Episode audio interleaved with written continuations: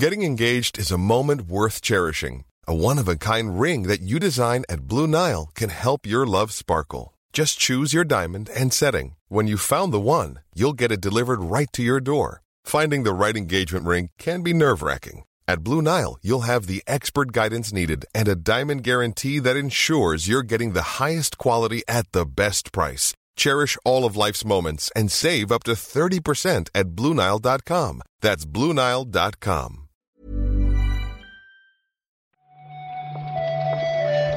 Buenos días, bienvenidas, bienvenidos a esta nueva recarga activa. Hoy toca la del, ¿qué? Miércoles 7 de septiembre y vamos a hablar sobre videojuegos, sobre actualidad. Marta, ¿qué tal? Pues bien, yo iba a hacer la broma, Pep, de que hoy es miércoles y ayer salieron como alguna noticia interesante, hubo ventito, te iba a preguntar si eso podría ser martes loco, No. pero yo sé que esta es un poco una recarga contra reloj. Bueno, sí, o sea, primero, martes loco sí, porque eso no, no, no- tiene que cumplir ninguna condición. Random Tuesday, que es lo que nos interesa, creo, eso no, porque estamos a la espera de algún anuncio más o menos importante. Lo de Tencent con Ubisoft puede ser. Bueno, yo creo, yo creo, que, yo creo que no, pero está la cosa abierta a interpretación. Es verdad, como decías también, que, que he dicho ahora vamos a grabar rápido porque ha vuelto el caloret. Ya sabéis que aquí nos gusta mucho hablar del poquetiempo. Y he tenido que cerrar las ventanas porque hay obras en la calle y me estoy asfixiando. Yo calculo que en estas condiciones puedo estar 10 minutos de reloj. Con lo cual, Uf, vamos para allá. Que ya me, ya me estoy enrollando, me estoy boicoteando una vez más. Soy, soy mi peor enemigo, Marta.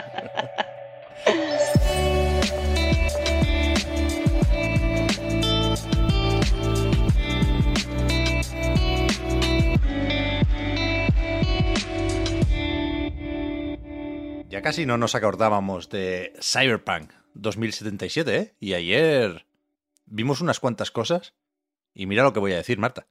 Pintaban todas bastante bien. Pep. Pep, por favor, no hemos aprendido todavía. Bueno, Que ah, las cosas de Cyberpunk siempre, ah, siempre pintan bien. Y después no pintan tan bien. bueno, pero con la Marta Otaku sí podemos contar aquí, ¿no? El anime, el Edge Runners. Eso sí que mola. Sí, sí, me vamos a ver qué tal. Ahora es el momento justo para, para creer en las series de animación de Netflix y es el momento justo para, eh, pues no sé, al menos, al menos echarle un ojillo al primer capítulo. Aunque también te digo, que es lo que llevo diciendo con este juego, con esta, con esta IP todo el rato, que yo aquí veo poco cyberpunk, mucho neón, pero poco cyberpunk. Ya. Esto no sé si se sabía ya. Supongo que estaba claro lo de la fecha. Por ejemplo, el 13 de septiembre sí lo tenía yo más o menos localizado. Pero ayer, en esta presentación, en este Night City Wire, se dijo que serán 10 episodios y que, esto entiendo que es más o menos importante para los fans, que es canon.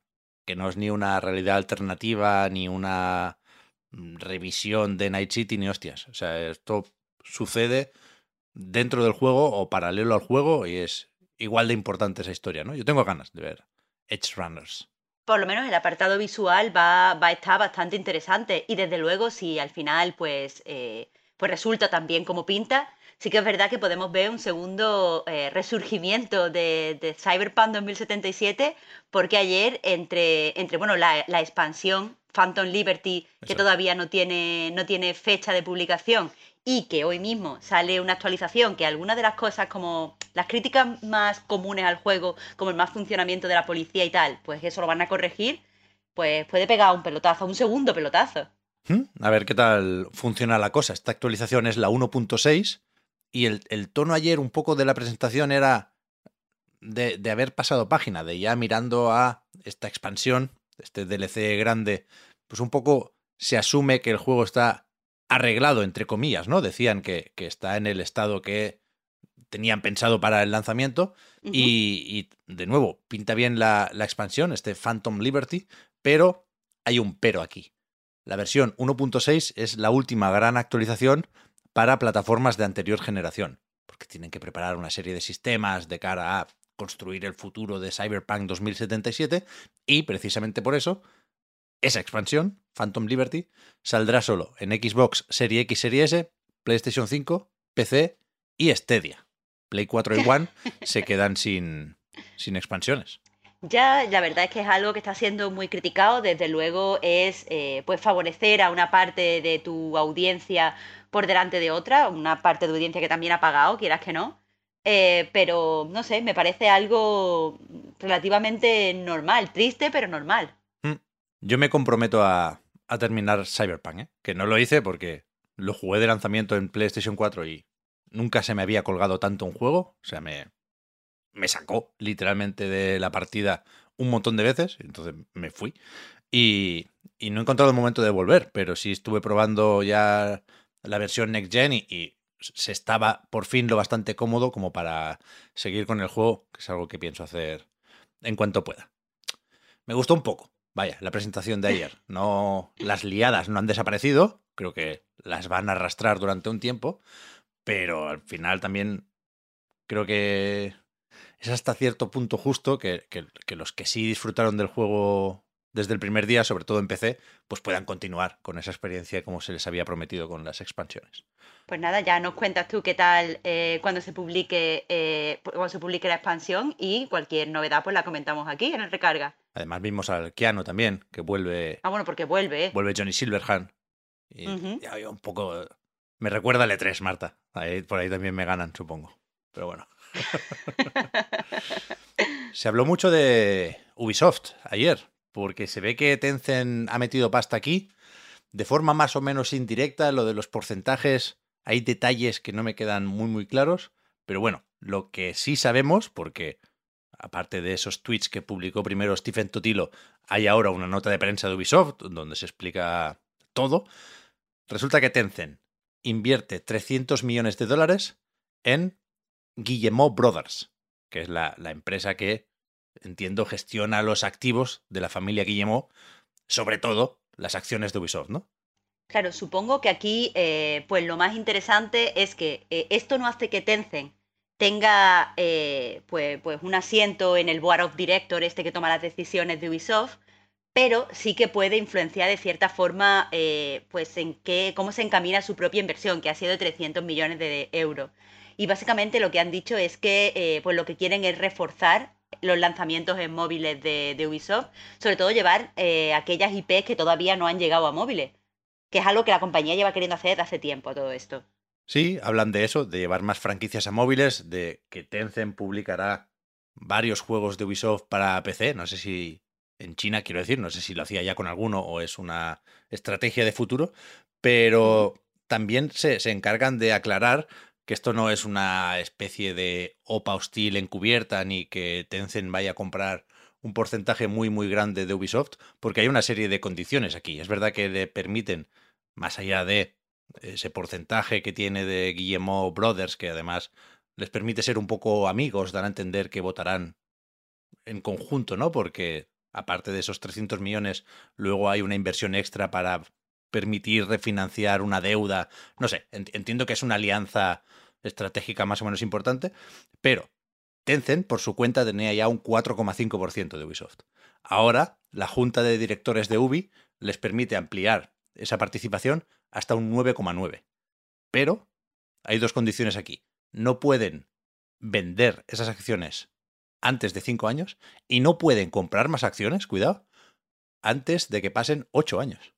Esto de comprar más acciones es, eh, quieras que no, la noticia encubierta de, este anuncio, porque recordemos que desde hace unos meses pues hay rumores de que mm, pues parte de la junta directiva, no sabemos si alguna parte concreta de la familia Guillemot quiere vender eh, Ubisoft, pero la mayoría de la familia se opone. Hmm. Entonces, eh, hasta, hasta este momento los rumores eran que, al final la compra pues la iba a hacer Tencent, de hecho ya se apuntaba que se iban a reunir a principios del año que viene y tal.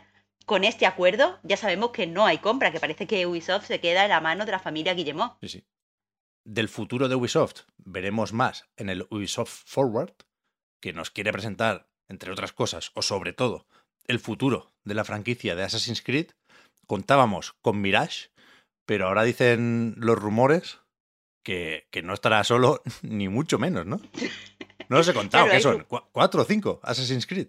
Pues estos rumores, que además son muy, muy insistentes, dicen que hay cinco Assassin's Creed que podremos ver en, en el Ubisoft Forward y uno de ellos, eh, pues al parecer va a tener una ambientación como, yo qué sé, va, a ser en Japón, dicen que pinta bien, los rumores, como decimos. A ver, está este de móviles también ambientado en China y no me queda claro si los que Jason Schreier, por ejemplo, ha dicho cosas más o menos distintas sobre eso. Supongo que no, no, es muy evidente hasta que no nos lo enseñen, ¿no? Pero el del Japón feudal es Codename Red, ¿no? Y después hay otro que es Codename Exe. Y esos dos parece que están dentro de ese portal o ese hub de Assassin's Creed que es Infinity.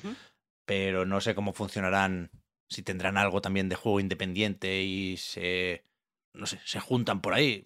Ya nos lo dirán el sábado, supongo. Aunque, más allá de, insisto, ¿eh? ese Mirage que parece una cierta vuelta a los orígenes y que deberíamos ver a principios de 2023, yo creo que el resto va para largo, más o menos, ¿no? Pues la verdad es que no se sabe. Yo creo que sí, por el hecho básicamente de que están todavía con los nombres en clave. También se han hecho referencia a ellos como Project Red, por, ejemplo, el del Japón feudal. Por eso. Eh, y eso significa que, por lo menos no están preparando la campaña ni la promoción de una forma, eh, pues no sé, con, con prisas, vaya. Por eso, por eso, por eso. Yo creo que quieren adelantarse, no, porque ya se había rumoreado mucho de eso, ¿eh? Pero sí confirmar y matizar las filtraciones, ¿no? Sí. Y para terminar, podemos comentar que anunció ayer Microsoft los juegos que se vienen al Game Pass durante lo que queda, porque es día 7 ya, de esta primera quincena de septiembre. Y he leído sobre todo a gente más o menos decepcionada, porque es verdad que quizás no hay grandes nombres, porque no hay grandes lanzamientos, si no me he perdido nada, pero te iba a preguntar, Marta, ¿podemos contentarnos con el Disney Dreamlight Valley que tú has jugado ya? Hombre, desde luego, cualquier persona que le gusten eh, los simuladores de vida, los simuladores de granja, va a estar contento porque eh, la verdad es que es un juego bastante, bastante sólido es, eh, y bastante profundo en su jugabilidad. Yo he estado estos últimos días intentando verle defectos porque me quito la careta, a mí no me gusta Disney y me ha costado, me ha costado, ¿eh? Esto es como el Baby Yoda, un caballo de Troya del capitalismo. ¿Cómo se le puede tener manía al pobre Wally, Marta? Wally. Pep, un día... un día hablamos de esto. Pero mira, precisamente eh, una de las cosas eh, fascinantes del juego es que tiene pues esta faceta de simulador de granja, un poco entre Stardew Valley y Animal Crossing, pero luego tiene como un, una faceta de juego de aventura donde eh, pues desde el principio una de las tres aventuras que puedes vivir es rescatar a Wally. Y es muy cute, te tengo que decir. Yo me voy de cabeza. Aunque esto es acceso anticipado, ¿eh? Si queréis esperar a la experiencia completa, pues ya, ya nos dirán Gameloft cuando, cuando la tienen lista. Después está un juego de super mascotas también, alguno más o menos desconocido, iba a decir, del simulador de trenes, este de You Suck at Parking, que no sé si lo quiero ver. Después está el Metal Hell Singer, que tuvo algún premio en la Gamescom y, supongo que hay gente que le tiene ganas. El Desports Game, ayer me lo recomendaron, la verdad es que no lo tengo fichado en absoluto. Y me gusta el Opus Magnum, que es de Zactronics, que llevan un tiempo después de anunciar su cierre y, de hacerlo efectivo a todos los efectos, pues no paran de colar cosas en el Game Pass. Yo creo que les están dando un buen finiquito aquí. Si lo saben, no cierran, ¿no? Igual. No sé, a mí me gustaría que no cerraran porque estamos hablando de una compañía como muy sólida a la hora de crear eh, juegos de puzzle. Este Opus Magnum eh, tiene, tiene pintaca. Eh, yo sé que la gente está decepcionada porque lo que tú dices, no hay a lo mejor un título que sea como un puñetazo en la mesa, pero honestamente estoy segura de que es un juego sólido porque Zactronic es, es sellito de calidad. Pero a ver, te digo una cosa, Pep, que nos concentramos mucho en los juegos que llegan y es normal pero eh, como todos los meses hay títulos que, dejan el servicio, que ya no van a estar disponibles y me gustaría aprovechar que estamos hablando de Game Pass para decir a la gente que por favor se ponga un momentito de Artful Escape. Es de estos juegos que lo amas o los odias, pero para muchos es uno de los mejores títulos que salió el año pasado porque mola. Sí, sí, sí, sí. Estuvo bien ahí Ana Purna. También antes he dicho que era la última, pero tenía apuntado también, se puede mencionar, el Firewall Ultra, que es un juego para PlayStation VR 2 la secuela de Firewall Zero Hour, un shooter táctico con bastantes buenas críticas.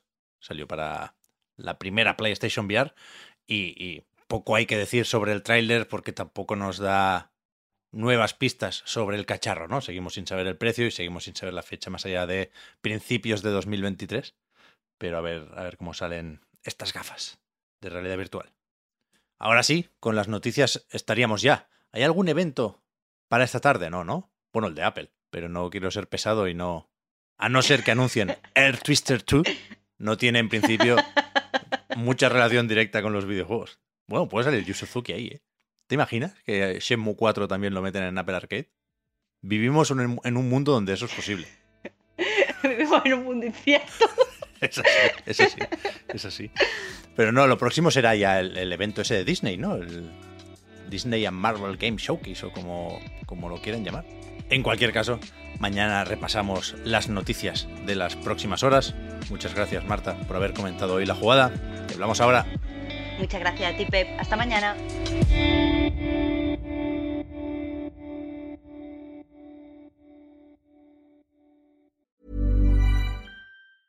As a person with a very deep voice, I'm hired all the time for advertising campaigns. But a deep voice doesn't sell B2B, and advertising on the wrong platform doesn't sell B2B either. That's why, if you're a B2B marketer, you should use LinkedIn ads. LinkedIn has the targeting capabilities to help you reach the world's largest professional audience.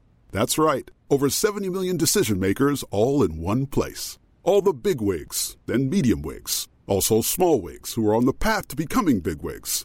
Okay, that's enough about Wix. LinkedIn ads allows you to focus on getting your B2B message to the right people. So, does that mean you should use ads on LinkedIn instead of hiring me, the man with the deepest voice in the world? Yes. Yes, it does. Get started today and see why LinkedIn is the place to be to be. We'll even give you a $100 credit on your next campaign. Go to linkedin.com slash results to claim your credit. That's linkedin.com slash results. Terms and conditions apply. Introducing Wondersuite from Bluehost.com. Website creation is hard, but now with Bluehost, you can answer a few simple questions about your business and get a unique WordPress website or store right away. From there, you can customize your design, colors, and content. And Bluehost automatically helps you get found in search engines like Google and Bing. From step-by-step guidance to suggested plugins, Bluehost makes WordPress wonderful for everyone. Go to bluehost.com/wondersuite.